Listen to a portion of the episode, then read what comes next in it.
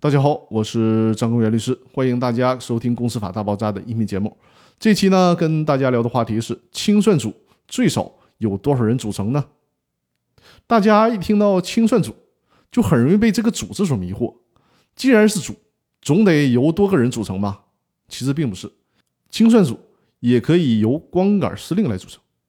因为首先你看，公司法里面并没有限制清算人和清算组的人数。其次呢？二零零五年公司法修订之后，规定了一人有限责任公司，而且公司法第一百八十三条同时又规定，有限责任公司的清算组由股东组成，这就很好推论了。面对一人公司，就可以把这句话解读成为一人有限责任公司的清算组由一名股东组成。所以说，无论是从理论上还是从法律条文的规定上，都可以得出这个肯定的结论，也就是清算组可以由一人组成。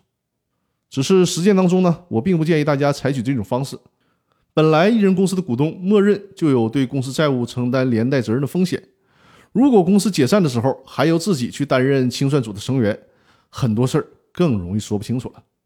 债权人也很可能抓住这一点，就说你法人人格混同，尤其是当公司清算情况比较复杂的时候，对外的债务以及债权人比较多的时候，那这个问题就更加突出了。